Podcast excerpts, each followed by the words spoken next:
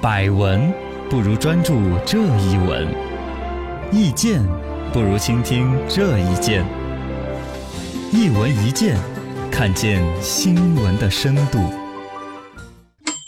好消息，好消息，AI 可以相亲了。美国哈佛大学遗传学家丘奇宣布，正在这个创建项目，让人们利用基因相互匹配来确定是否值得成为伴侣。但日本的研究人员也研发出一个 AI 配对，就受到结婚率全日本倒数第一的秋田县政府的一个青睐呢，希望在明年的一月起，在秋田结婚支援中心提供利用 AI 的配对服务。这新闻直接还补充了一个信息，嗯就是日本这个所有结婚率倒数第一的是日本的秋田县。啊我现在觉得这个县该这样子，为什么呢？秋田犬是不是都是 单身就秋卖的田便犬？宜了是吗？单单身秋田犬 呢？单身狗的产地。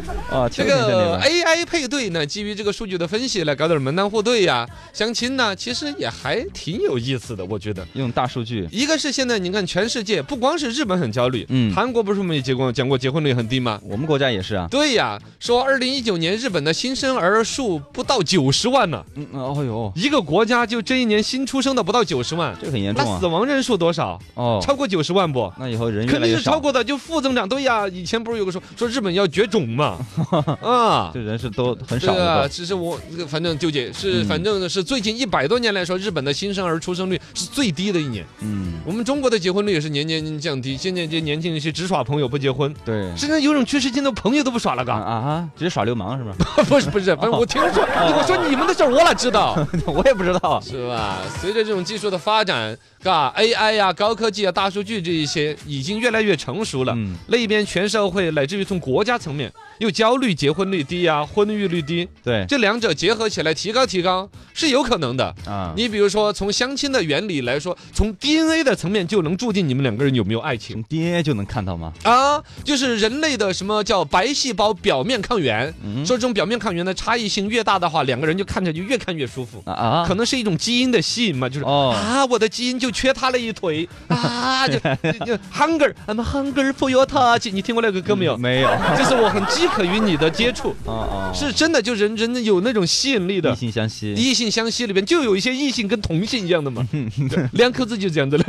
啊，这个什么抗原差异性大啊。哦，他就会注定这两种基因的差异的人就会特别的容易被吸引哦，这是基因层面如果测出来了， DNA，且在这个人堆堆里边去找。哎，是吧？会不会如果说那儿有一一堆妹子都嗯跟你的这个白细胞表面表面抗原抗是原性差异的，差，会一这一堆就吸引你，会不 会？哎，啊这个就很好 啊。很好的。对然后呢，遗传基因的一个疾病的筛查嘛，啊，这个现在这个婚前的产检多少都有一些了。对对对，啊、什么唐氏综合征啊、地中海贫血啊，什么一些疾病，嗯通过基因的筛查，可以尽量的避避免免这产些生的宝宝得病嘛。啊啊，，对，这个都是已经有的一些技术，有些已经在应可以用了查嘛。出来。还有一个就是大数据里边能够体现你的价值观和性格的调查呀、哦，你比如说你的一个用手机的习惯，几点钟几点钟到哪儿，老是出现在洗脚房的周围，哎哎，这是就证明你对于足部护理很重视 啊我。是这儿的老板不行吗？啊，对呀、就证明你的财力很强，都是有可能的呀。 那么这些就对你的金钱观、啊，价值观。喜欢消费哪些东西？是喜欢宅还是喜欢外嗯出？对，都是有什？么？之前不是大学里边都把这个大数据用于学生分宿舍了吗？对，分宿舍我们说那个不对，应该让广泛的接触，但结婚就不能广泛接触 啊，嘎，也是。就应该把这种大数据用到在结婚那个对象那个分析。哎两个人合得谈来。恋爱的时候，就把基本的价值观、三观、爱好、嗯兴趣、相貌，嗯，嘎。就就至少说宅还是比较往外跑的人，对那个兼容起来好多好难哦。对，我是是吧用安卓，你是用苹果，我们就合不来，是 吧？对，啊，对，回不来啊。然后呢，三当然这个也说哈，不是说两个人三观完全一致的人就百分之百的最适合结合到一起。对呀、你比如说，如果两口子都喜欢出去玩儿，哎那，还要加干嘛？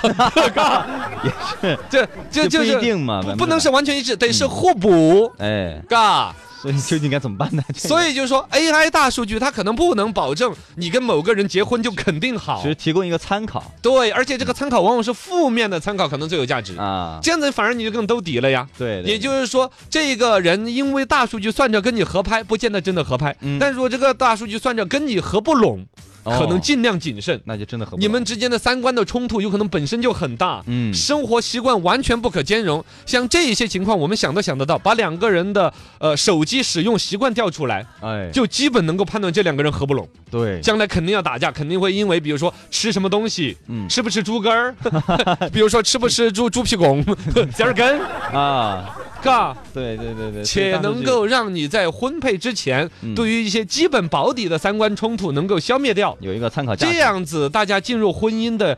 压力和恐惧小一些，嗯，是不是反向的？对于谈恋爱的、结婚的那些恐婚一族，是是一个疏解，是吧？哎对，倒是一个渠道哦，嗯当然呢，人和人之间互相都有一些磨合和成长，对本身不相容的，可能真的对这份感情的尊重，它又能磨合得好，是吧？啊对这些东西都 AI 大数据能够做到越来越多的参考价值，嗯，哎，挺好也的。就是不错了。